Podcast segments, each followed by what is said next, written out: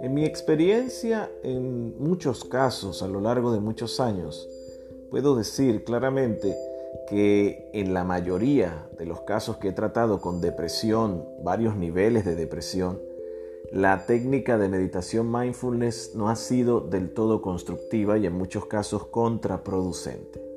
Hay que tener muy en cuenta lo que nosotros en terapia llamamos en la terapia SSL la diferenciación esquemática, si una persona está activada, perdón, si tiene activada la depresión. Por ejemplo, si sus creencias le pertenecen a la depresión, si sus pensamientos automáticos, su estado, sus emociones genera distorsión cognitiva, sesgo, abstracción selectiva y le altera la conducta, si estos factores se dan, se puede decir que la persona está identificada con la depresión, o sea que la persona es la depresión. Y si esto es así, el mindfulness puede ser contraproducente porque en vez de centrarlo en un estado constructivo, lo que hace es quitar una capa de pensamiento que podía haber estado fungiendo en funciones productivas en contra del propio esquema maladaptativo